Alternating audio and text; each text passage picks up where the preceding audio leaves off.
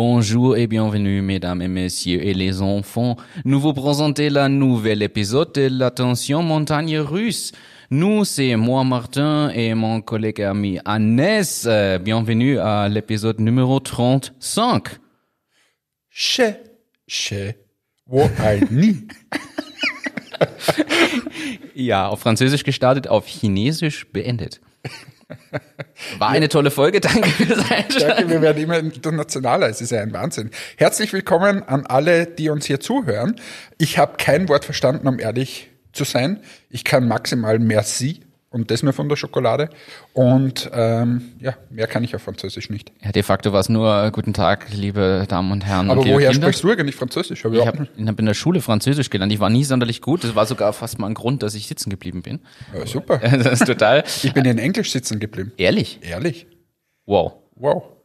Und trotzdem funktionieren deine International Business Contacts jetzt so gut. Ja, das ist, weil ich so ein, ein einfaches Englisch spreche dadurch. Aber, Aber mein Chinesisch vorher hat überzeugt, oder? Ich liebe dich auf Chinesisch, das ist schon das höchste der Gefühle. wir könnten das jetzt so nach dem un- unserem Gespräch, das also muss man ja so einführen jetzt. Unsere lieben Hörerinnen und Hörer wissen das ja nicht. Wir haben vorhin festgestellt, in wie vielen Sprachen man "Ich liebe dich" sagen könnte. Und wir könnten das ja jetzt so in die nächsten Folgen so sukzessive einbauen. Heute war es auch Chinesisch dabei. Aber warum sind wir da drauf gekommen? Wir sitzen nämlich gerade in einem ganz besonderen Setting.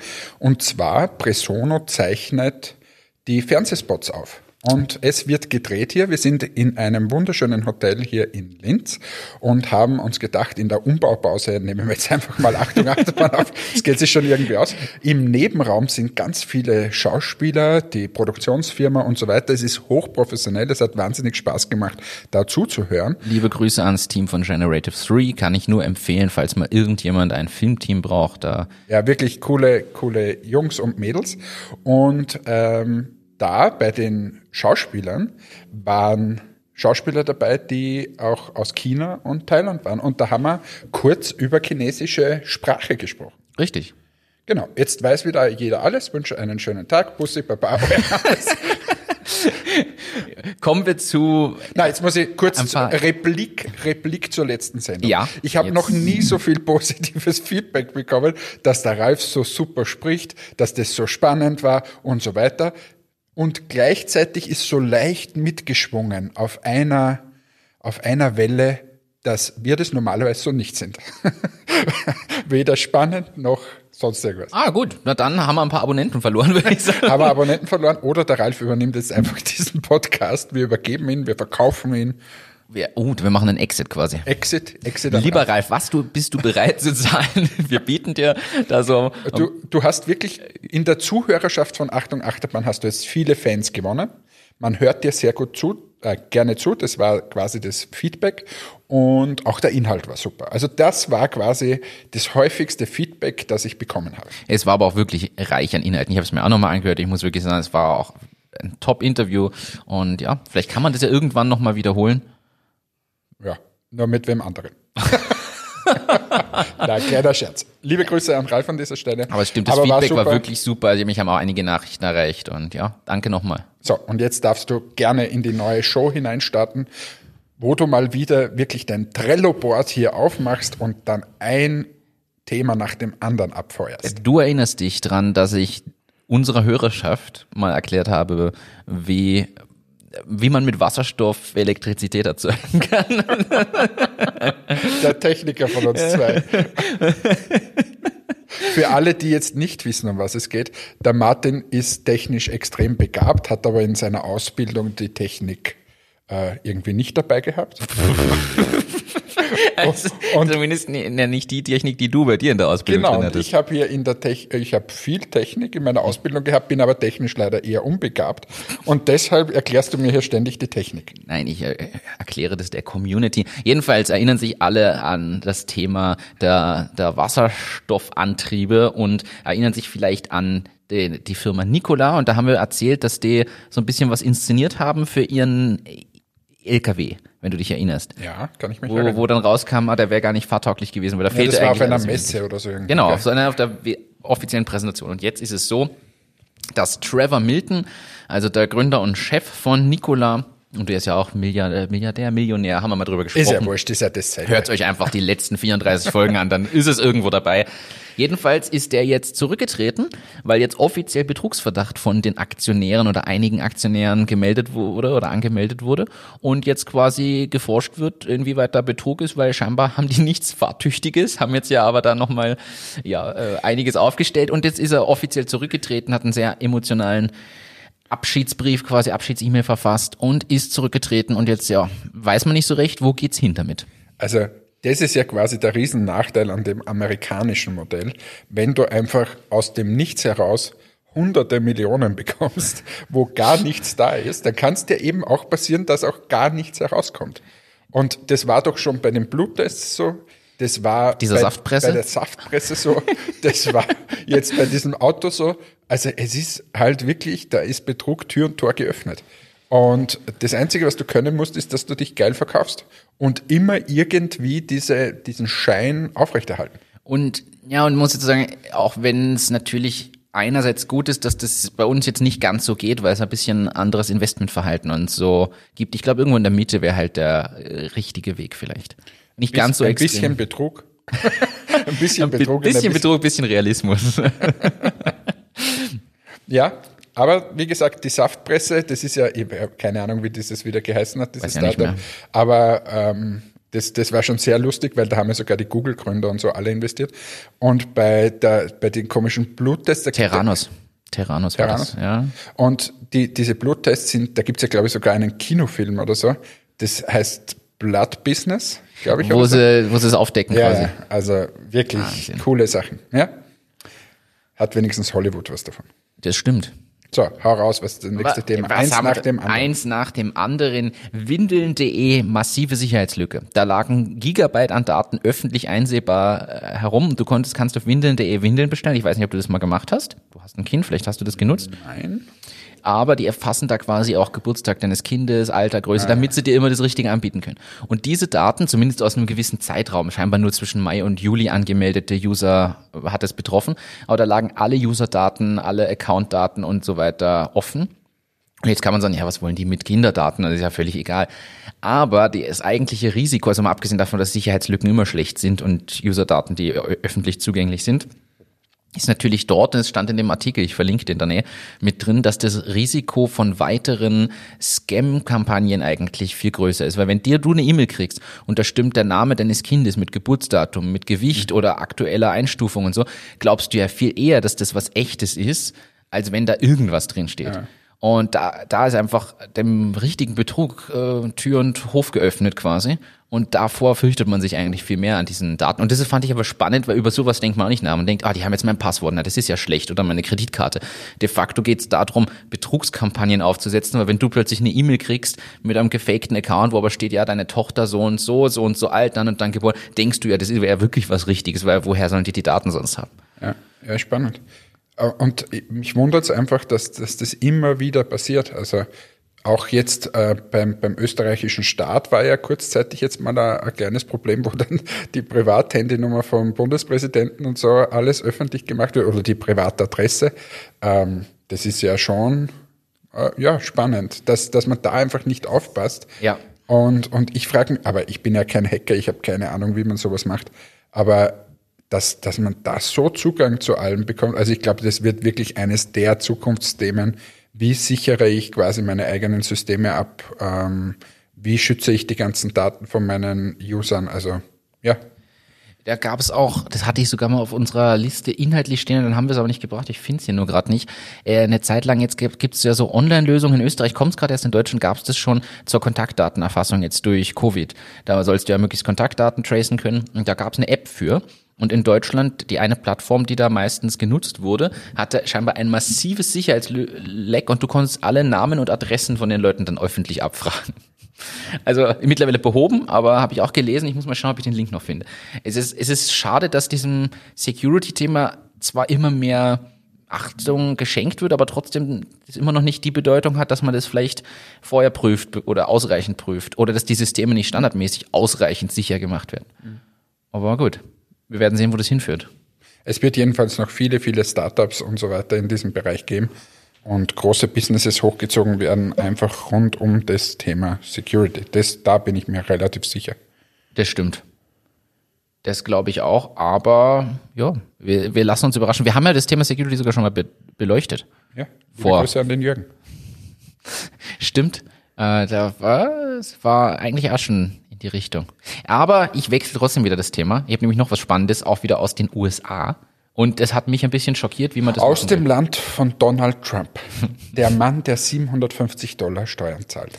Ja, und der Meinung ist, bei uns gibt's explodierende Bäume. Also es ist wirklich, es ist zum Haare raufen. Forest City and Explosion. Apropos Haare raufen, 70.000 Dollar Haarrechnungen hat er. Also Friseurrechnungen.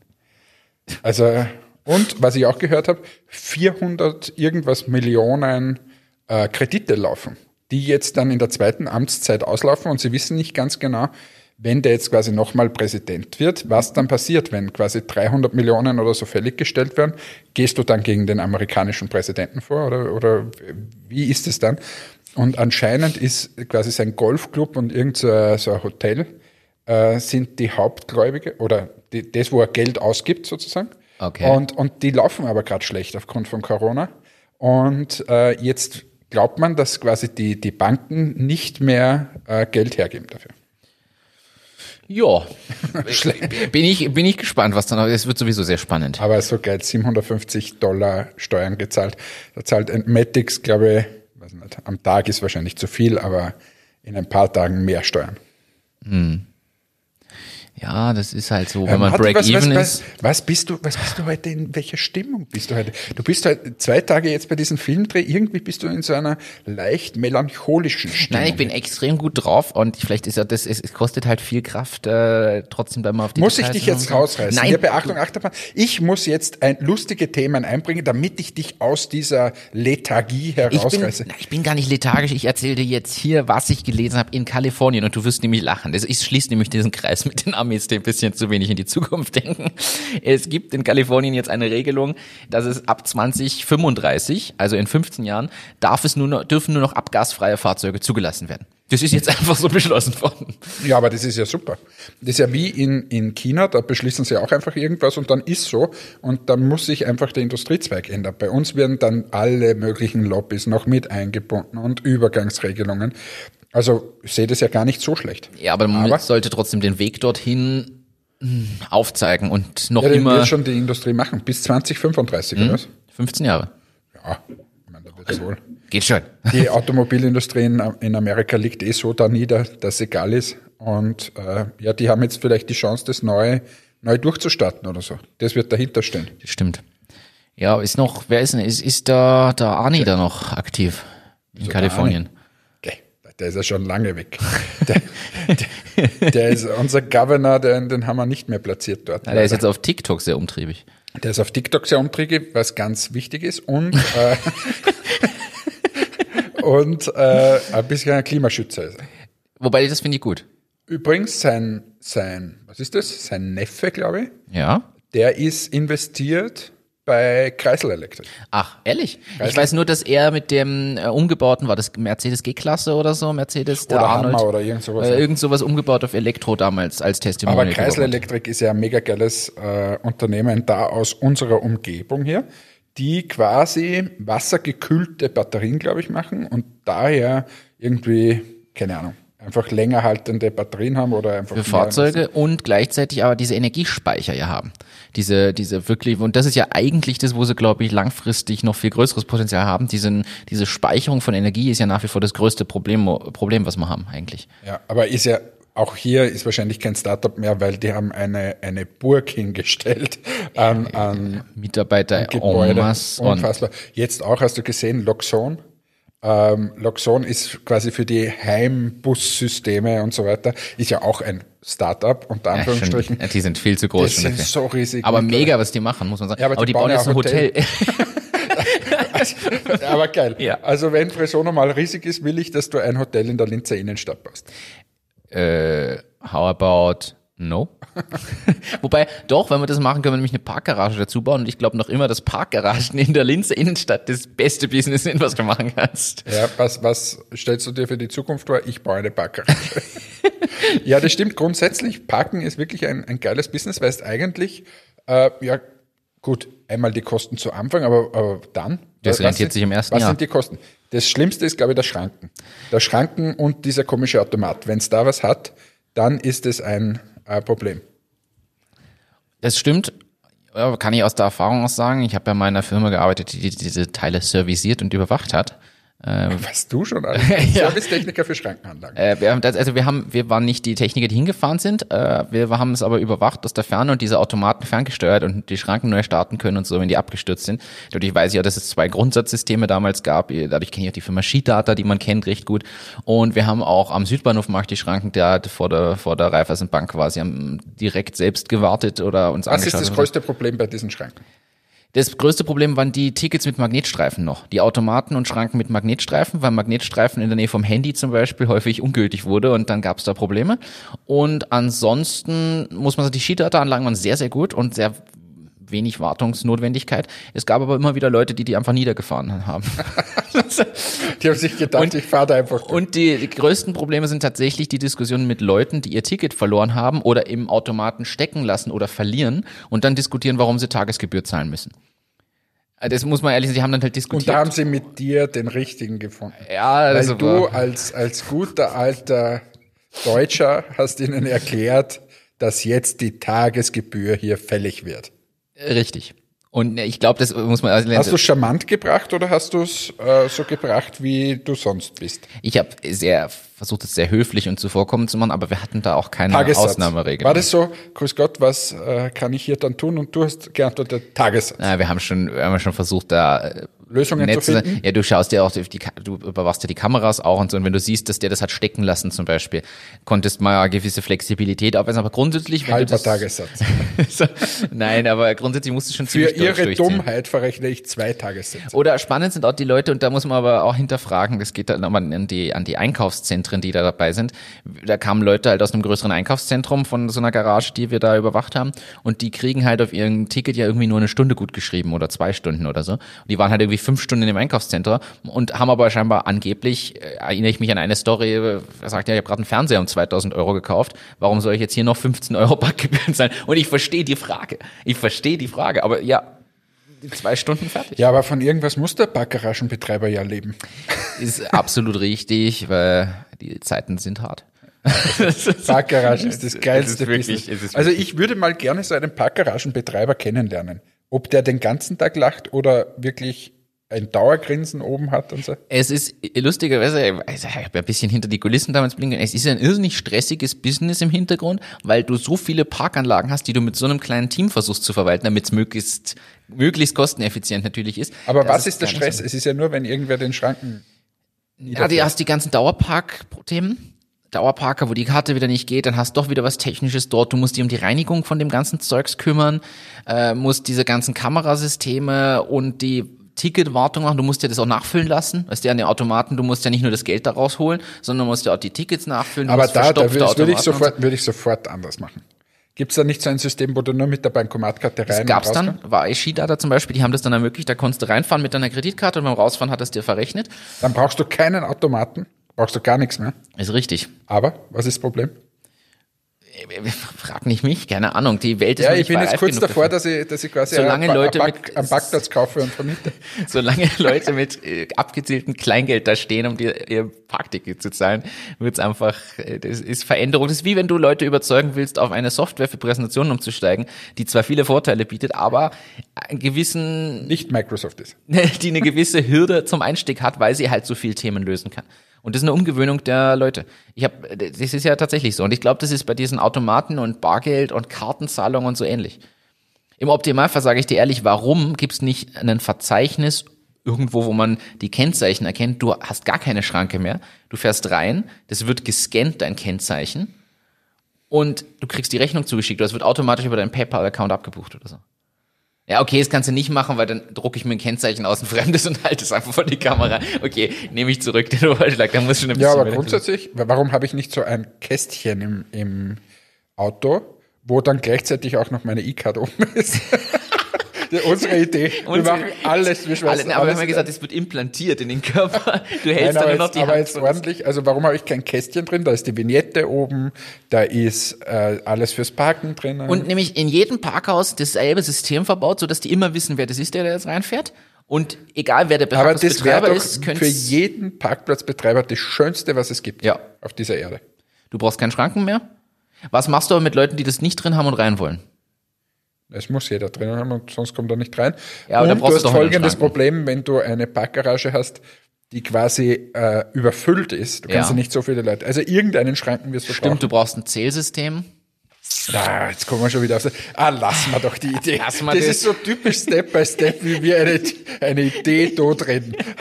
Jetzt hätten wir, ich war kurz davor, wie gesagt, den Parkplatz zu nehmen, zu vermieten, Schrankenanlage aufzubauen und dann kamst du und hast es wieder madig gemacht. Ja, aber an der Stelle muss man ja einfach nochmal sagen, wir schaffen es immer wieder und darum Schickt uns eure Geschäftsideen.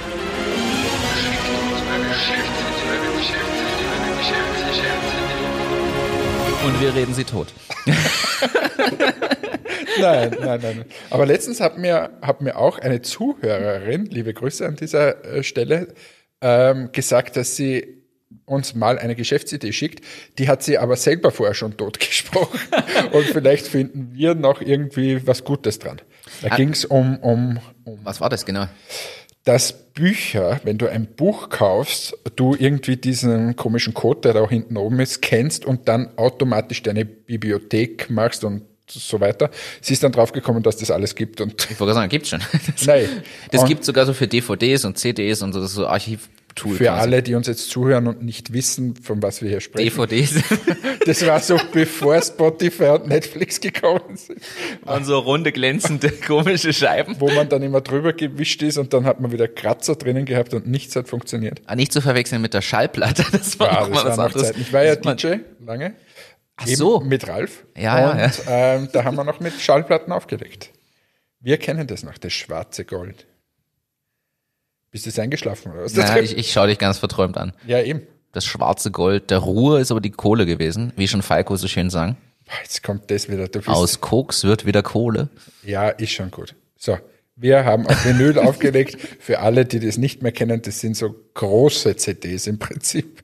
Ähm, und da ist ein Tonabnehmer draufgelegt worden, eine Nadel, und dann hat man das abgespielt. Ist übrigens bei den neuen Alben, wenn du irgendwie, wenn wer cool sein will, dann macht Bringt das auch wieder eine- Vinyl, ja, ja. Bringt auch es Vinyl. kommt auch wieder, es kommt auch wieder, nicht zu vergessen, es gibt aber noch diesen Schalter, den man umstellen musste, wenn man die kleinen Schallplatten hatte oder die großen, damit Also das, Tempo, ja, die Geschwindigkeit ja, stimmt. Ja, die 33 oder 45. Das waren noch Zeiten. Nostalgischer Podcast heute. Jetzt weißt du, was das Tolle ist? Da muss ich ehrlich sagen, da bin ich total glücklich über die Generation, in der ich bin, weil ich kenne das alles noch. Ich habe auch noch der, der Kassetten dann mit einem Bleistift zurückgespult Ja, hat und so. Äh, ich habe aber diese CD, die DVD, den USB-Stick, MP3-Player und Spotify mitgemacht. Ich bin, Ja. das freut mich total. Ja, du ja genauso eigentlich. Das ist, Ja, leider ist das so. also, du hast wahrscheinlich noch mehr Vinyl mitgemacht.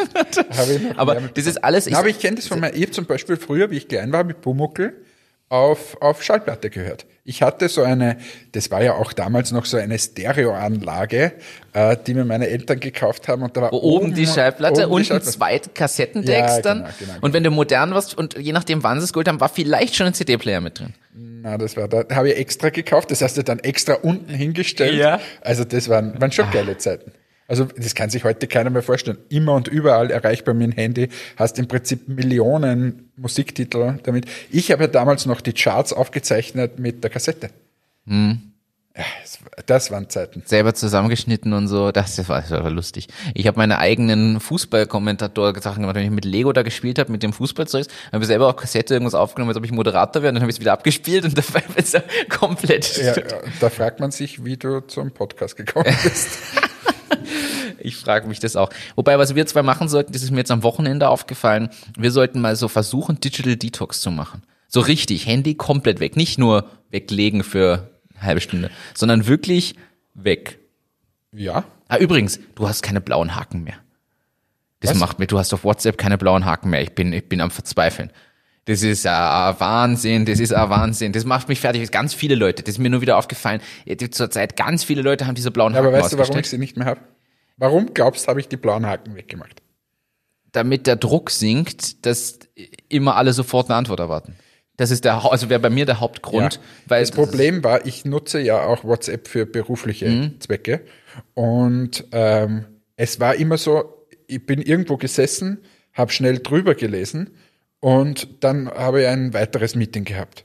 Und der oder die, die das dann gelesen hat und gesehen hat, ja, jetzt hat er blauen Haken, die wurden dann in diese zwei Stunden so so gestresst und haben mir Nachrichten geschrieben, was Warum es du nicht ist, warum ich nicht antworte und so weiter. Weil ich gedacht habe, hey, jetzt mal runter vom Gas. Verstehe ich komplett, ich, ja. Ich kriege am Tag hunderte Nachrichten. Es tut mir wahnsinnig leid.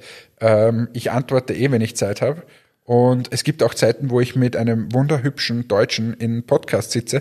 Da antworte ich in der Regel nicht auf meine Antwort. Ich verstehe das sogar. Ich habe mir das ja gedacht in die Richtung, muss ich ehrlich sagen. Das ist ja der Hauptgrund bei vielen, weil es setzt ja unter Druck. Äh, weil es ist ja oft dann, ich kenne es ja auch andersrum, wenn man die blauen Haken sieht. Also für mich ist es insofern, ich finde es immer angenehm, weil ich weiß, okay, zur Kenntnis genommen von demjenigen. Ich erwarte ja nicht immer eine Rückmeldung, aber gelesen, abgehakt, passt für mich, kann ich von meiner Liste streichen. So, aber umgedreht mir geht's ja auch so. Ich kenne die Situation genau wie du. Dann schreiben Leute wieder, was ist jetzt? Ich habe es eh gelesen. Ich melde mich halt morgen oder übermorgen. Ja, wenn es um nichts geht, nicht dringend ist, jetzt, äh, sowohl beruflich, ich habe das gleiche Thema wie du beruflich, aber auch privat. Manchmal hat man einfach gerade den Kopf nicht frei, dann da äh, eine passende Antwort zu schreiben, wo man sich auch Zeit für nimmt, ist ja auch so ein Thema. Manchmal nehmen sich Leute Zeit, schreiben eine Nachricht, du liest die, nimmst die an, aber hast in dem Moment einfach nicht den Kopf frei, da vernünftig zu antworten, ist ja genau das Gleiche. Also ich verstehe es total.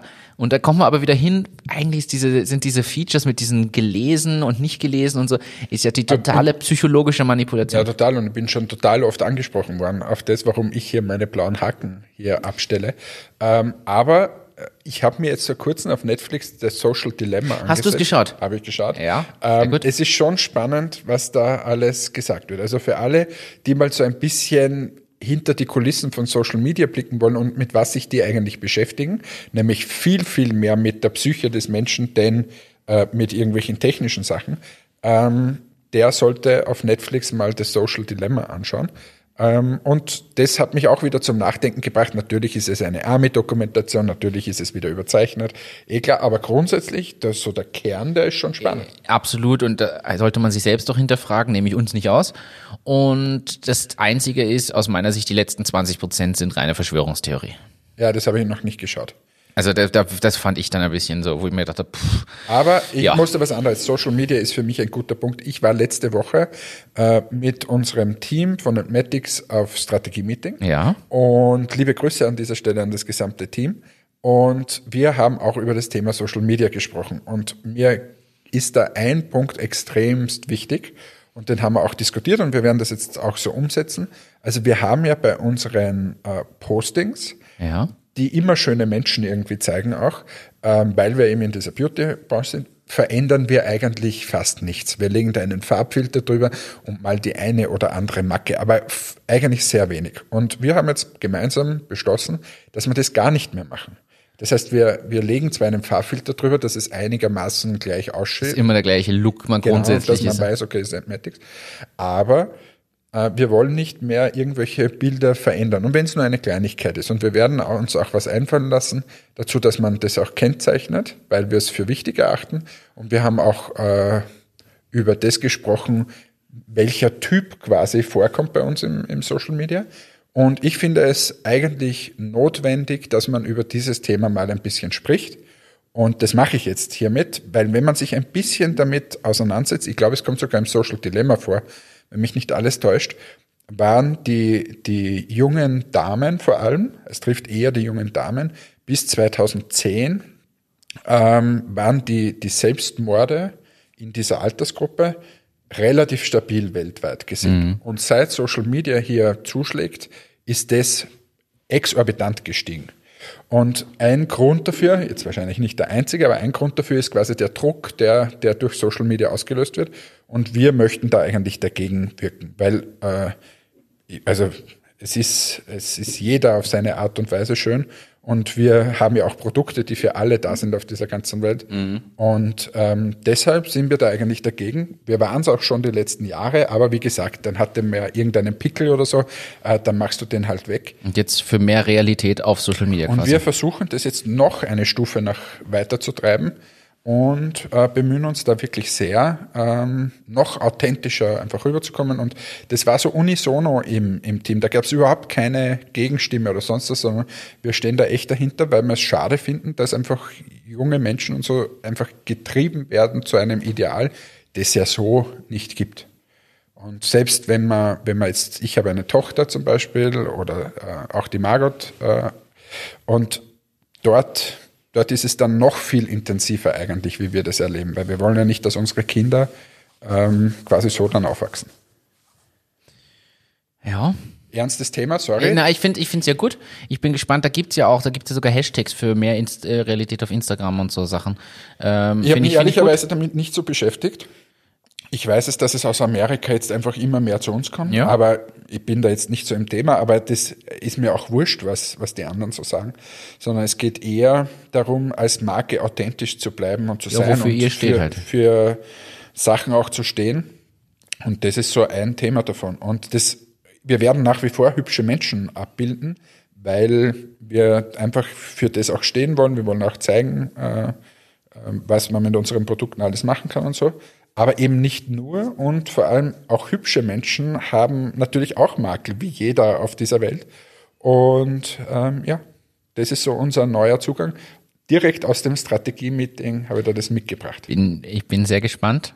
Ob man nämlich einen Unterschied merkt oder nicht. Nein, man wird keinen Unterschied merken, weil wir es auch bis dato nicht so wirklich gemacht haben. Ähm Jetzt muss man aber sagen, eigentlich muss man dann noch weitergehen. Eigentlich dürfte es dann gar kein Make-up mehr verwenden. Äh, ich glaube, da seid ihr natürlich im Beauty-Business an einem schwierigen Punkt, weil wo ziehst Total. du die Grenze? Also auch, jetzt könntest du sagen, zum Beispiel, du, du nimmst, egal wer quasi daherkommt, den bildest du ab. Genau. Ähm, also da, da muss man schon sagen, also wir sind trotzdem in einem Business drinnen, wo man äh, auch verkaufen wollen und so weiter. Und man, man strebt ja auch ein bisschen nach diesen, äh, diesen Schönheiten.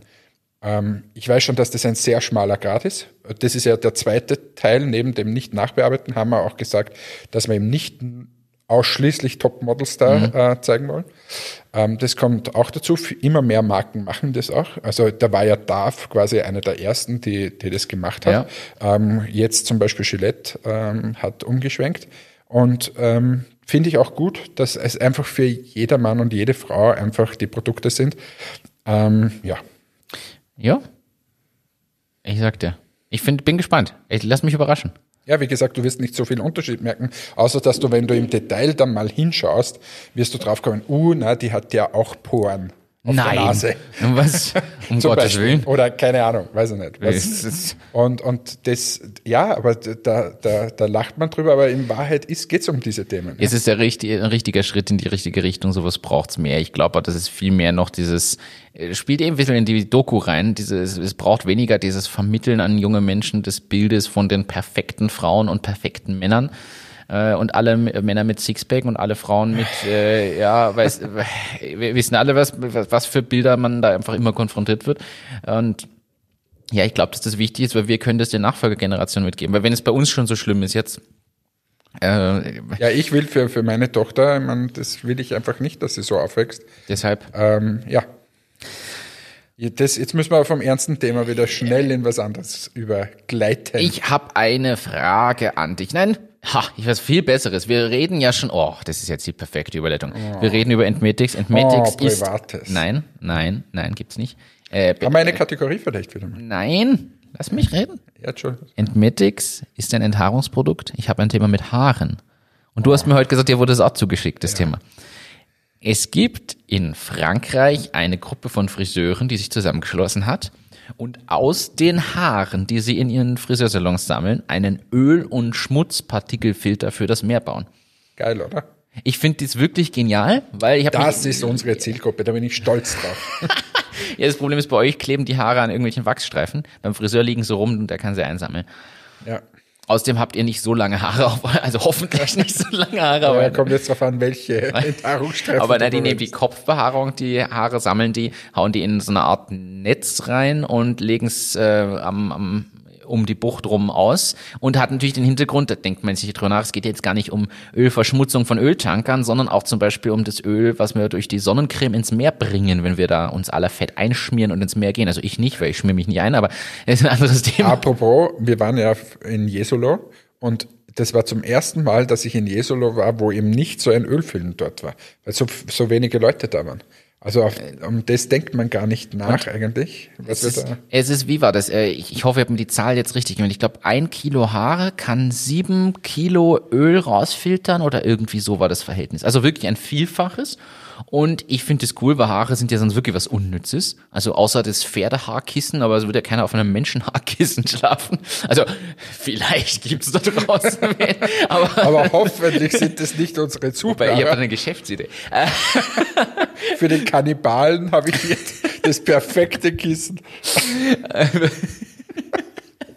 Also an alle da draußen, die so leicht Kannibalismus in sich tragen, der Martin hat eine Geschäftsidee, er hätte da einen Kopfpolster, das sind die Haare drinnen, Menschenhaar. Menschenhaar und da kann man den ganzen Abend dran Kannst du das online konfigurieren? Rote Haare, braune Haare, schwarze Haare, äh, Ja, farbig gemischt. Aber nein, jedenfalls äh, packen die das in die Netze, hängen das da raus und das filtert die Partikel und Ölsachen aus dem Meer. Und ich finde das sehr, sehr cool, weil es mal was ganz anderes ist, weil jeder denkt jetzt drüber nach, wie können wir irgendwelche Chemikalien machen, die das reinigen und irgendwelche Filter bauen. Ja, du nimmst einfach Haare und klatscht sie in ein Netz und hängst sie ins Meer. Finde ich total praktikable Lösung. Die Haare sind sowieso da. Und da machen jetzt scheinbar ein Verbund von Friseuren mit und sammelt es und macht Geil. es. Coole Idee, ja. Finde ich lässig. Wenn das funktioniert, ist das eine wahnsinnig coole Idee. Ich finde auch diese, dieses, äh, dieser eine junge Mann, glaube ich, ist das, der dieses Startup hat, äh, der im Meer quasi den Schmutz rausholt und so. Ja. Das, das ist ja. The Ocean Cleanup Ja, Project genau. meinst du da, ja? Äh, Wenn du das Projekt machst, ist, da bist du gescheit. Also das ist wirklich, Wahnsinn. wirklich toll gemacht. Wahnsinn, was der auf die Beine stellt. Also komplett irre. Es ist Der unfassbar. Martin ist jetzt kurz irritiert, weil bei uns in diesem schnuckeligen Raum hat es, glaube ich, geklopft gerade, oder? Es hat gebumpert. Gepumpert, wie man, wie man so schön in Berlin sagt. Da, da hat es aber gepumpert. Äh, es bumpert auch in Afrika. Martin und seine Überleitungen, ein Traum. Hast du gelesen? Nein, habe ich nicht. In Afrika Da gibt es bumpert's. irgendeine, da gibt es tatsächlich eine Plattenverschiebung. Also wir haben ja die, die ganzen tektonischen Plattenverschiebungen. Oder und ist jetzt der Geografieunterricht oder was ist denn jetzt das Pass gebrochen? auf, also was man, was man aus dem, ich habe mir das zu wenig gemeint, ich weiß, es gibt die Platten, hm, und es gibt äh, bei Afrika irgendwo Platten, unter Afrika, neben Afrika. Jedenfalls, Was das wieder für einen Pass. Shitstorm auslöst. Äh. Ich, wir kriegen wieder Zuschriften, warum wir, wenn wir keine Ahnung haben, warum wir über Platten reden. Warum nicht? Es ist unsere, wir haben eine sehr breite Allgemeinbildung, die halt nicht sehr tief geht, aber das ist zumindest, es ist, zumindest reicht's für, für einen, Für einen Podcast. Es, es, es reicht für einen Anmachspruch im Club. Also das Ja. nach 13 Tonic. Du hast schon gehört, in Afrika, da sind die Platten, die verschiedenste. Und die pumpern. Na, jedenfalls hat sich vor zwei Jahren da in Kenia, äh, habe ich, ich, ich gebe den Artikel auch dazu, äh, die, das aufger ist aufgerissen und der Riss im Boden wird aber tatsächlich immer breiter und man kann aus dem All bereits die Bruchstelle erkennen, so länglich und so. Äh, und ja, da könnte theoretisch in den nächsten paar hundert Jahren ein Meer entstehen. Und du, du gibst jetzt unserer Zuhörerschaft den Tipp, wenn ihr ein, eine Gründung machen wollt, rund um das Thema Meer, dann geht nach Kenia und wartet, bis sich das alles füllt. Die Frage ist, ob man nicht jetzt berechnen kann, wo dieser Riss in den nächsten Jahren ist, wie das Wasser ist und ob es jetzt dich nicht auszahlt. Zum Beispiel, ich sage jetzt 200 Kilometer weg von dem Riff, äh, von dem Riss, jetzt einen Hafen zu bauen. Jetzt, wo es quasi noch günstig ist, weil es ja nur Wüste, will ja keiner einen Hafen bauen. Aber stell dir das mal vor, wenn du jetzt in die Wüste einen Hafen baust, die Schiffe dorthin stellst. Aber, Fun Fact an dieser Stelle, ich war ja äh, auf Strategie-Meeting. Beim Strategie-Meeting bin ich in, zur Massage gegangen und dort Oh, hat eine Oh. Masseurin gearbeitet, die aber eigentlich am Schiff gearbeitet hat und jetzt so. quasi nicht arbeiten kann und drum jetzt in diesem Hotel ist. Ähm, und die hat mir erzählt, dass auf, also ich habe sie dann gefragt, wieso die Arbeitsbedingungen auf diesen Schiffen sind und so, weil das kriegt man ja immer so mit. Und ähm, dann hat sie mir noch erzählt, zu dem Zeitpunkt, wo Corona ausgebrochen ist, waren 900 Schiffe in, in äh, Produktion. Also nur, dass man mal eine Dimension kriegt und die, die, da wurden jetzt unfassbar viele verschrottet. Das heißt, diese, ähm, diese Branche, die liegt ja tatsächlich da nieder. Also Kreuzfahrtbranche ist. Warum werden immer mehr solche Schiffe gebaut, wenn wir eh schon wissen, dass die unter anderem bei der ganzen Klimageschichte und Umweltverschmutzung einer der größten und störendsten Faktoren sind? Warum gibt's noch immer mehr Tanker, noch mehr Luxusjachten, Schiffe und ich verstehe es nicht. Ich sag's dir ganz ehrlich, ich verstehe es nicht. Weiß trotzdem, ich versuche jetzt mal die andere Seite einzunehmen, Ja, weil es trotzdem gespannt. eine sehr komfortable Art des Reisens ist. Und sehr angenehme Art, habe ich auch schon gemacht. Warum gibt's nicht? Ja, ich ich sage ja auch grundsätzlich gegen das Business nicht, aber wir haben ja, es gibt ja die Schiffe. Warum brauche ich noch mehr solcher Schiffe? Ja, weil, äh, Und warum Angebot stell ich- Nachfrage. äh, Angebot und Nachfrage. Wenn du einfach halt, ähm, ja, immer mehr Leute, das war ja früher das totale Luxusding, das ist ja dasselbe beim Flugverkehr. Früher Fliegen war ja irgendwie super, da, da bist du ja nicht eingezwängt in der Economy-Klasse gesessen und hast irgendwie die Pampe da auf den, auf den Teller bekommen, sondern es war ja Luxus pur. Und es war ja nett und da ist man gut gesessen und so weiter. Drum sind ja überall noch das Thema Rauchen, Rauchzeichen und so, weil ja da drinnen geraucht wurde und das war ja wirklich für High die, Life, ja. ja, High Life und Upper Class und ja, Da gab's auch echt leckeres Essen noch damals. damals in den, in den 60er Jahren, wie du geflogen bist. Aber Damals, ja, ja. jedenfalls. Und dann wurde es in die, ist es in die Masse gegangen. Dasselbe auch bei den Schiffsreisen. Ähm, als erster halt wirklich nur für, für Leute, die, die mal irgendwie gegen einen Eisberg fahren wollten und, und untergehen. Und äh, für die Upper Class. Und äh, dann halt immer, immer mehr in die Breite gegangen. Und ja, heute kann sich ja jeder, der normalerweise auch einen Urlaub macht, auch einen Kreuzfahrturlaub machen. Ich kann mich noch erinnern, kurz nach, wann war das? Nach dem Studium oder so, bin ich glaube ich um 600 Euro Mittelmeerkreuzfahrt Innenkabine oder irgend so, äh, sind wir da gefahren. Also ist jetzt nicht die Welt für eine Woche. Das stimmt. Ich verstehe trotzdem nicht, dass man da so viel neue Sachen braucht, beziehungsweise warum man nicht dann auf moderne Technologien setzt, sondern das immer noch. Ja, aber Ich bin- dasselbe ich- haben wir im Präsentationsumfeld auch. Ja, da geht's aber um neue, neue Sachen. Außerdem ist das nie umweltbelastend. Ja, das stimmt schon. Aber Diese- setzt man auch nicht auf neue Technologien. Bei Autos gibt's die Diskussion ja auch. Also das, Ja, aber das deshalb- verstehe ich auch nicht. Weil könnte man auch schon lange und man tut es Viel einfach weiter nicht. Ja, und die sind ja auch viel weiter.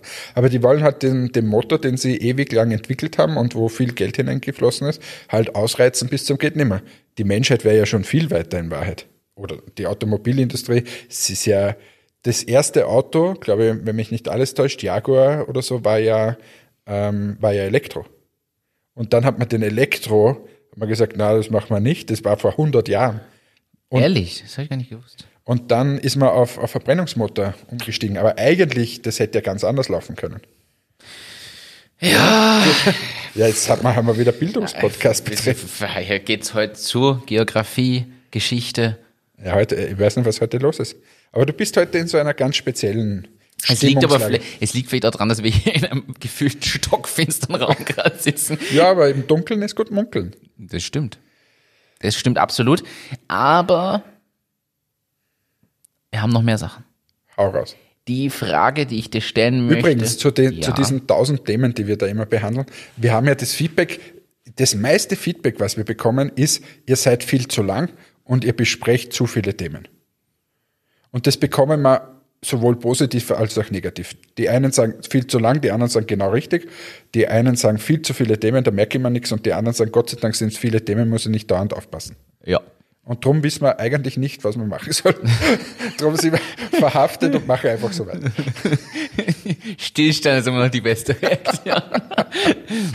Das stimmt, wir kriegen es positiv und negativ. Ich habe trotzdem ein anderes Thema, nämlich die Frage, wie wichtig wird Individualisierung? Ich habe nämlich die Story, ich war jetzt am Wochenende in Zell am See, in einem schönen Hotel mit Freunden und dort gab es Corona-bedingt das Frühstücksbuffet nur ein bisschen limitiert. Zum Beispiel stand Müsli und sowas nicht rum, sondern du konntest es dir von der Karte bestellen. Der Kellner hat es dir dann gebracht, so eine Portion Müsli.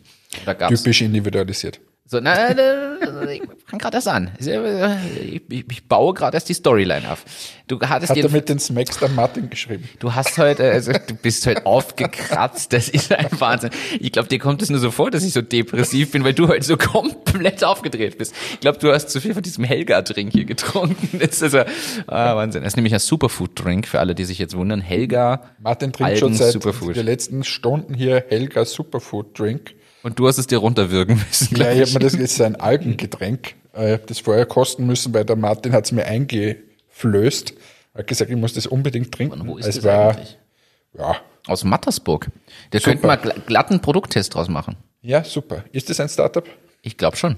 Ja, machen wir ein anderes Heute Mal. ist So, eh jeder weiter. Startup heutzutage. So, ist was ist jetzt mit deinem Müsli? Sag's mein Müsli. So, also, du konntest dir das von der Karte bestellen. Es gab äh, normales Müsli, es gab Obstsalat, es gibt Bärenjoghurt mit Gab's ein irgendwas. Keto-Müsli?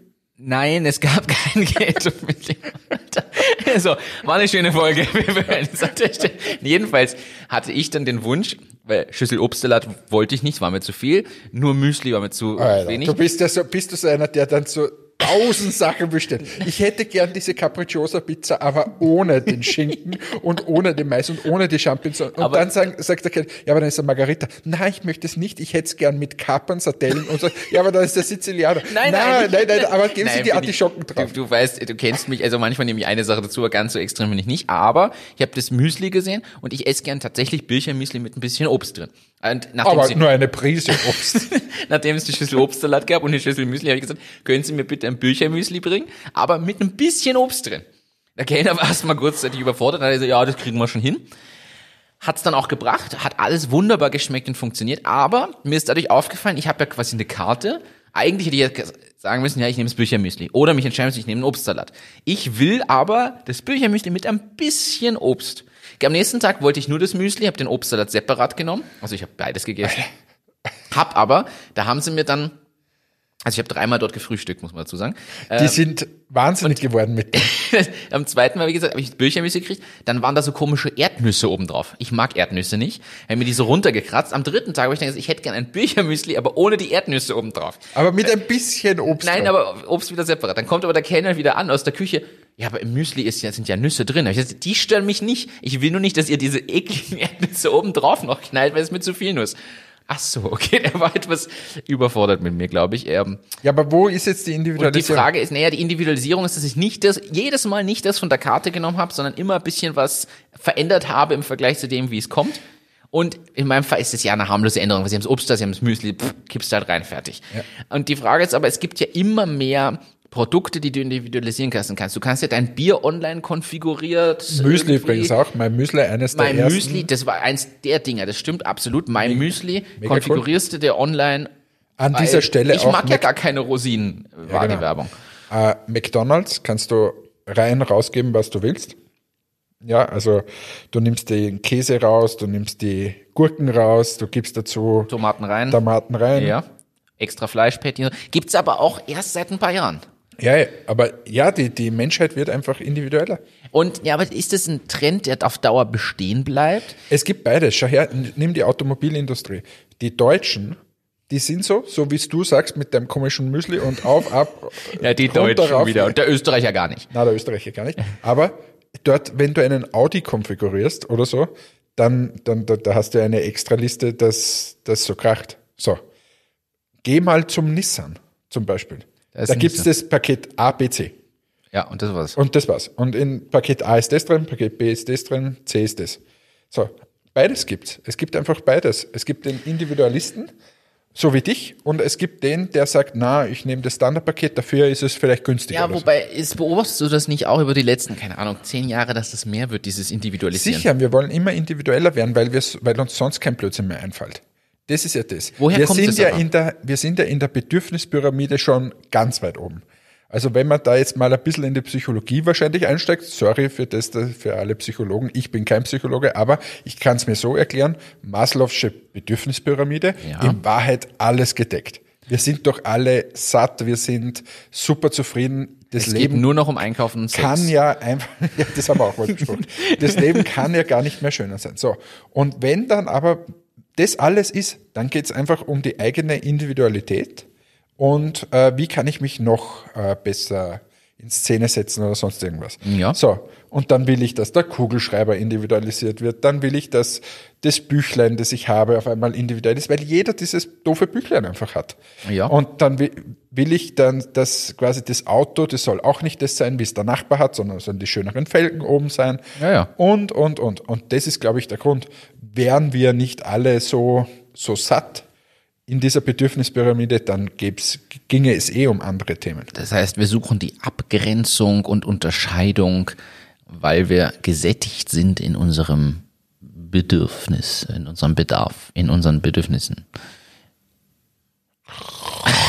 Jetzt, ja. Willkommen zum Talk im Hangar 7. Äh, es ist, ja, wahrscheinlich liegt es wirklich an der Psychologie. Man sucht die Abgrenzung zu anderen, um sich als Individuum anders darzustellen. Das stimmt schon. Ja. Ähm, Und das kommt natürlich immer mehr. Das, ich habe ja auch mal in einer Firma gearbeitet, ach so, wo du wir, hast gearbeitet. wo wir an solchen Lösungen gearbeitet haben, dass man quasi, du gehst in einen Shop hinein ähm, und kannst dir dort Dinge individualisieren lassen. Du schreibst da drauf deinen Namen oder, oder sonst irgendwas. Letztes Mal haben wir gehabt 3D-Drucker zum Beispiel. Es ist ein perfektes Beispiel, stimmt. Hochindividuelle Sachen, die du machen kannst. Genau. Und ähm, ja, die, die Menschen streben halt danach, dass ich dann den sagen kann, ja, aber ich habe jetzt da die ganz spezielle Lego-Figur aus meinem 3D-Drucker rausgedruckt äh, und so weiter. Aber in Wahrheit, ganz ehrlich, ist es wahrscheinlich, weil, weil wir ja einfach zu, zu viel schon haben und dann müssen wir uns halt abgrenzen vom anderen. Da würde mich interessieren, ob das nur bei uns so ist, weil ich habe jetzt natürlich eine sehr, ja, na, sagen wir trotzdem lokale, ist lokal ist übertrieben, aber eine gewisse regionale Sichtweise, eine zumindest europäische geprägte. Mich würde interessieren, wie das, ich sage jetzt mal, in der tiefsten Mongolei ist. Wahrscheinlich ist es da anders, weil es Also weil ich weiß es nicht, aber ich kann mir vorstellen, wenn du in der tiefsten Mongolei in einen, in einen Shop gehst, wo man Block und Bleistift und so weiter kauft, dass dort die Nachfrage nach dem, dass du Dimitri auf dem Bleistift schreibst, eher weniger ist. Glaube ich. Ich weiß es nicht. Vielleicht wissen das unsere Zuhörer. Dass, ob, ob das Thema Individualität einfach tatsächlich mit diesem Psychologischen zu tun hat, müsste man Gregor eigentlich fragen, der dann in ein paar Das Sendungen kommt. Stimmt. Aber ähm, ob das mit dem zusammenhängt oder mit irgendwas anderem. Also gerne her mit den Zuschriften. Wir, wir, wir plappern ja hier nur vor uns hin. Also wir haben ja keine Ahnung eigentlich. Ich habe es schon mal gesagt, wir erheben keinen Anspruch auf Vollständigkeit oder Richtigkeit ja dieser das Information. Handycover zum Beispiel. In Paris, äh, weiß ich noch, vor ein paar Jahren bin ich mal durchgelaufen, da gab es einen Shop, da konntest du dann äh, auf das Handycover dein Foto drauf äh, Ja. lasern lassen oder sonst Genau. Die sind gegangen wie, wie Sau im Prinzip. Ähm, das war ein Wahnsinn, was die Umsatz gemacht haben, weil wir haben uns das damals angesehen, eben aus meiner vorigen Firma, wie das mit der Individualisierung ist und was kann man individualisieren, was bieten wir quasi an. Und ja, spannend. Wobei der Drang zum Beispiel bei Hemden, sich da jetzt seine Initialen raufsticken zu lassen, hat wieder nachgelassen. Das Hat war mal stärker. Aber zum Beispiel jetzt bei, bei Kinderbüchern. Das gibt's ja auch, kennst du die, wo, du- wo du sagst Pepper Woods und mit Anna zum Beispiel. Ge- genau. Du gibst dann ein, es ist die Anna, Ja. dann ist das, es jenes und auf einmal kommt das da drinnen Das gibt es ja sogar gezeichnet mittlerweile. War das nicht sogar bei Höhle der Löwen oder zwei Minuten zwei Millionen oder irgendwas, wo das Ja, du, bei, der, bei zwei Minuten, zwei Millionen war das mit dem Lied sogar. Stimmt, da war das mit dem Lied, äh, aber es gibt auch ein Kinderbuch, wo es gezeichnet ist und dein Kind quasi in gezeichneter Form dann in diesem gezeichneten Buch mit drin ist und so. Stimmt.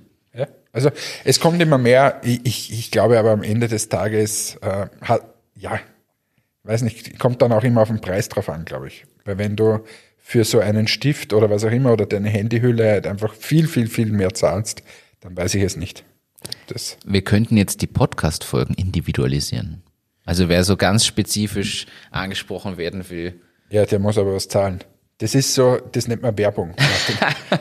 Wer sich mal in der, in der, im Podcast hören will oder wer bei uns Gast werden will, das ist auch, du kannst dich einkaufen als Gast. Das geht sowieso, ja, stimmt. Wobei, äh, auf, ihr könnt uns auch einfach die 120 Sekunden Pitches schicken. Wir sammeln das noch. Die ersten haben wir uns ja schon erreicht. Äh, wir haben da noch Zeit. Ich möchte an der Stelle auch sagen, wer zum Beispiel bei aktuellen Wettbewerben einreicht und da sowieso, ich sage mal, einen Pitch machen muss, der zwei Minuten lang ist äh, und dementsprechend sowieso sich damit beschäftigen muss, da was aufzunehmen, kann uns auch das Video schicken. Äh, zum Beispiel für die Digital Venture Trophy, die aktuell ausgeschrieben ist. Und da muss man auch 120 Sekunden Video einreichen. Schickt uns das Video, wir nehmen den Ton uns daraus. Also das kriegen wir technisch hin. Aber schickt uns eure Sachen. Ich weiß, ein, zwei sind in Arbeit. Die haben es schon angekündigt, dass die kommen. Ich würde ein paar sammeln, dass man wirklich in so eine Folge dann zumindest drei, vier wirklich so reingeben kann und dann immer wieder. Äh, also schickt uns eure 120 Sekunden Pitches. Ich muss da jetzt was erzählen. Ich bin letztens in einer Jury gesessen. Nein. Du weißt es ja. Ich weiß es. Hat- Wir wären eingeladen gewesen, Wir- beide, aber du hattest ja keine Zeit, du musstest in Zell am See wieder irgendwie laufen gehen. Büchermüsli essen. Birchermüsli essen, den Kellner nerven. Genau, das war so deine Tätigkeit, während ich wieder mal unser Business hier ernst nehme und unseren Podcast vertreten habe. Ich finde das super. Also erstmal danke an dich, dass du das wahrgenommen hast. Ich sag danke an die ganze Veranstaltung. Äh, es war wirklich eine, eine sehr, sehr coole Geschichte. Ähm, Magst du erzählen, wo du da, wo du da warst und was da deine Aufgaben waren? Du warst bei der Founders Week. Genau. Und zwar, An der JKU. So, ich wollte es gerade sagen und du unterbrichst mich Entschuldigung. wieder. Aber gut, ja. Ich war bei der Founders Week auf der JKU in Linz. Ähm, da haben Gründerinnen und Gründer eine Woche verbracht, Ideen auszuarbeiten und sind dann zur Abschlussveranstaltung gekommen und mussten dort quasi die Ideen pitchen vor einer Jury. Ähm, da waren wir vier Leute ähm, und, und haben dort quasi, ich habe davor eben die Kino gehalten und dann ähm, ging es darum, diese Ideen zu bewerten, zu hinterfragen und so weiter. Ähnlich wie zwei Minuten, zwei Millionen, ohne dass wir jetzt irgendwie investiert hätten oder so, aber wir wollten es halt verstehen. Und das war eine hochspannende Veranstaltung. Erstens, was ich cool gefunden habe, es war super organisiert, so fängt es mal an, äh, super moderiert, liebe Grüße an Anita. Äh, und dann ähm, waren aber die die, die Leute, die da dabei waren, super motiviert. Und ich finde okay. das wirklich wahnsinnig cool, Leute zu sehen, die da eine ganze Woche an deren Geschäftsideen gearbeitet haben, Canvas Business Model gemacht haben und so weiter. Und ähm, ja, es war einfach ein cooler Abend. Ähm, nicht nur die Pitches oder dass wir das dann bewertet haben, dann gab es auch eine Siegergruppe aus vielen äh, Damen, die so ein Medizinprodukt äh, gepitcht haben. Ähm, aber auch danach die Gespräche, es ist, man spürt richtig diesen Unternehmergeist und das war einfach unglaublich motivierend. Ähm, fand ich besser, als wie in Zell am See zu sitzen und den Kellner zu ärgern. Ja, glaube ich auch. ich konnte das äh, nur leider nicht verschieben oder absagen. Es stand zu dem Zeitpunkt alles schon schon fest in der Runde da. Aus dem habe ich auch was präsentiert äh, selber dort. Aber äh, das führt jetzt zu weit. Ich mag bei deinem Thema bleiben. Ähm, sind das Projekte, wo du auch glaubst, dass da jetzt wirklich ein Business anläuft? Ich glaube, das ist ja äh, eine Art Kurs, der da halt geblockt eine Woche stattfindet, wo am Business Model und der Idee gearbeitet wird und dann wird am Ende der Woche gepitcht. Aber es ist jetzt ja nicht. Ja, beziehungsweise da war dann noch Publikum dabei. Aber okay. ja, ähm, genau so ist es. Da wurde gepitcht und es gab aus meiner Sicht zwei, drei Ideen, die, die tatsächlich umsetzbar sind. Wie viele Teams waren es ungefähr? Sechs. Ah, sechs. Sechs Teams. Okay, sechs. Und die Hälfte davon kannst du sagen, kannst du aus meiner Sicht umsetzen oder haben Chancen. Die andere Hälfte ist halt zu weit weg von dem. Okay. Ähm, aber die drei, die würde ich schon sagen, dass die theoretisch Chancen haben und wenn sie da dahinter bleiben, ähm, dann, dann ist das ganz gut. Ähm, der, teilweise in sehr unterschiedlichen Stadien äh, quasi, wo die Teams sich befinden. Ähm, bei den einen gibt es schon quasi einen Prototypen und die gehen schon auf, äh, auf, aufs Publikum los. Ähm, bei den anderen gibt es noch nur die Idee dahinter und so. Mhm. Also sehr, sehr spannend, was, was man da alles gehört hat. Und ähm, ja, wie gesagt, eines war so ein, ein Medizinprodukt, das andere war zum Beispiel ein, ein Indoor äh, Google Maps, kann man sagen, und das dritte, was ich auch noch für sehr aussichtsreich äh, gehalten habe, war quasi für Fitnesstrainer ähm, eine Plattform, wo sie so die, die Trainings abhalten können und unterschiedliche Leute zuschauen, damit man es nicht mit so Skype und Co. oder Teams machen muss. Okay. Und ähm, ja, das waren so die drei, die drei Ideen, die mir eigentlich am besten gefallen haben. Ich bin gespannt, von wem man dann noch hören wird in den nächsten Wochen, Monaten und Jahren. Bin auch gespannt. Würdest du es wieder machen, äh, dort in die Jury zu ja, schauen? Unbedingt. Ich finde es sehr cool. Äh, wie gesagt, und du hast die Keynote gehalten. Ja, ähm, und ich fand es einfach cool, wie gesagt, mit diesen jungen Leuten da ähm, den Abend zu verbringen. Und das ist ja eigentlich das, warum mir das Spaß gemacht hat. Ja, du und hast jetzt offiziell gesagt, dass du mich nicht mehr als jung einstufst. Nein, gar nicht.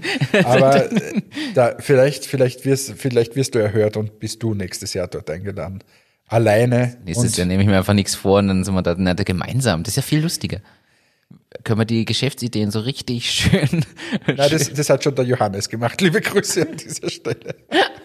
Nein, da war nämlich ein, ein, ein Unternehmen dabei aus der Banken, äh, uh, aus dem Bankenumfeld. Und zwar natürlich genau sein. Ist genau, also liebe Grüße an dieser Stelle an den Johannes ähm, vom, vom Sparkassen-Podcast. Und ähm, da war so quasi im Pitch, im Elevator Pitch war so drinnen, ich, ich, ich sag's mal salopp, Banken sind scheiße. So, und, und das war halt eher suboptimal, weil dann die Nachfragen natürlich intensiv waren. Klar. Und äh, ich habe auch intensiv nachgefragt, habe aber dann erkannt, mit meinem Fingerspitzengefühl, dass sich der Johannes dann noch weiter hinauslehnt und habe ihm dann den Vortritt gelassen. ähm, ja, genau. Also der war der war quasi der, der Strenge in dieser Jury. Okay, ja, gehört auch dazu. Finde ich gut. Das finde ich gut. Worüber hast du gesprochen in deiner Keynote? Über dich. Über was sonst? Nein, da war die, die, die Anforderung an mich war ja einfach zu zeigen, welche Unternehmen äh, ich so aufbaue, was so, was so der Weg war dorthin zum Gründen, ähm, bis hin so ein paar Tipps, aber halt alles sehr, sehr grob und oberflächlich. Und ähm, das heißt, dann, du hast einfach 34 Folgen Achtung Achterbahn angemacht, hast gesagt, hier, horcht mal zu. Hör mal zu, wir sind fertig in ein paar Tagen. Äh, nein, aber das, war so quasi der, der Inhalt richtig spannend aus meiner Sicht wurde es dann eher danach, da kamen halt dann wirklich die Detailfragen. Mhm. Da wollten viele was wissen zu zwei Minuten, zwei Millionen, es wollten viele was wissen. Zum Beispiel eine Frage nach der Keynote war, wie oft ich schon gescheitert bin. Ah. Und, oder ob ich schon mal gescheitert bin. Und ich habe ihm dann als Antwort gegeben, ja, jeden Tag. Oh, das ist eine es, schöne Antwort. Weil es einfach tatsächlich so ist, du scheiterst in Wahrheit jeden Tag wieder an irgendwas anderem. Und ähm, der hat mich dann nachher sogar nochmal gefragt, äh, weil er es, glaube ich, nicht geglaubt hat, was ich ihm da geantwortet habe. Er hat gesagt, ja, aber was waren so die größten Fehler? Und ja, jeder, der Achtung Achterbahn mal gehört hat, der weiß ja mittlerweile, so wir, ein paar ja, dieser Themen. wir sind ja ein offenes Buch. Und äh, ganz zum Schluss, da waren wir schon kurz vorm Rausschmeißen, also da haben sie uns rausgeschmissen, kam dann die China-Story mit der Entführung auf. und äh, dann habe ich gesagt, ich erzähle sie euch nicht, hört hinein in, in Achtung Achterbahn. Das war so mein Bogen, damit ich quasi neue Zuhörerinnen und Zuhörer das erhasche. das finde ich super. Entführung in China ist irgendwo unter den Top 15 Folgen, glaube ich, unter den ersten 15 Folgen, unter den ersten 10, glaube ich sogar. Entführung in China. Das kommt vor Topfroboter 3000 oder chinesischer Topfroboter 3000. Irgendwo da ist das am besten einfach nochmal alle 34 Folgen. Aber ich genießen. weiß mittlerweile, was die Leute so interessiert, anhand dieser Fragen, die ich immer bekomme. Das ja. eine ist so quasi die Reisestories. Dann werde ich immer wieder gefragt, was sind denn so die schönsten Plätze auf dieser Erde? Oh, das können wir auch einbauen. Aber das können wir mit den Reise, Reisestories. Das können wir machen. Und was so, ich werde viel gefragt zu essen. Ich werde einfach wahnsinnig viel. Warum wirst du zu essen? Danke, Martin. Das war die Rache für das Alter. Danke, Martin. Ähm, hiermit beende ich diesen Podcast. Es ist schon eine Stunde rum, glaube ich. Ähm, das ist wunderschön. Ich beende hiermit den gesamten Podcast für immer. Martin, du kannst jetzt Wieso hast du schon wieder eine E-Mail von Paul bekommen? Nein, aber ich will einfach mit so einem Menschen wie mit dir keinen keine Podcast mehr, keinen Podcast mehr machen. Ähm, dann erzähle ich einfach nicht, äh, was ich schon alles für Essen-Stories so auf der Welt erlebt habe. In diesem Sinne beenden wir diesen Podcast diesmal ein bisschen melancholisch so wie du die ganze Sendung warst. Und ich sag trotzdem Dankeschön fürs Zuhören. Das nächste Mal erzähle ich dann vielleicht trotzdem irgendwas von, von Essen in China oder irgendwo anders. Und das, das, wirklich, das nächste Mal frage ich dich wieder nach einer, nach einer Reisestory. Ja, ja, hast schon lange nicht mehr gefragt. Ich weiß. Du hast mich überhaupt schon lange nicht mehr gefragt, wie es mir geht, aber es, anscheinend ist es dir egal. Macht nichts. Ich sage Tschüss, ciao, baba. Äh, danke fürs Zuhören. Teilt uns, liked und shared uns. Ähm, ja, ich freue mich auf nächstes Mal, wenn der Martin vielleicht wieder mal ein bisschen freundlicher zu mir ist. Also bitte, jeder, der das jetzt hört und mich aufmuntern will, bitte schickt mir eine Nachricht, schreibt da rein, Hannes, es ist alles gar nicht so schlimm, wie der Martin immer tut. Und in Martin bitte Spam zu mit richtig viel Kritik diese Woche. In diesem Sinne, tschüss, ciao, baba, euer Hannes. Ich sage auch danke fürs Einschalten. Wir haben wieder einige Themen nicht geschafft. Wir haben uns heute ein bisschen verzettelt hier beim Plaudern. Die Laune ist nicht so schlecht, wie Hannes es darstellt. Ich freue mich trotzdem wieder, wenn wir wieder in einen hellen Raum kommen. Das nächste Mal geht's dann auch wieder um so ein paar Themen wie Brand Ambassadors, für Marken relevant sein können, die Story des Tinder Gates, so nenne ich das Ganze. Und dann schauen wir noch, was sich da noch alles tut. Bis dahin danke fürs Dabeisein dieses Mal. Ich verspreche euch nächstes Mal mit deutlich euphorischerer Laune wieder. Und ich freue mich. Danke, shared uns, teilt uns, abonniert uns, Hört nochmal Folge 29 bis 34 für ganz viel gute Laune. Besonders Folge 21 kann man natürlich auch noch dazu empfehlen. Nur nicht Folge 20. Äh, bis zum nächsten Mal. Danke. Ciao, ciao.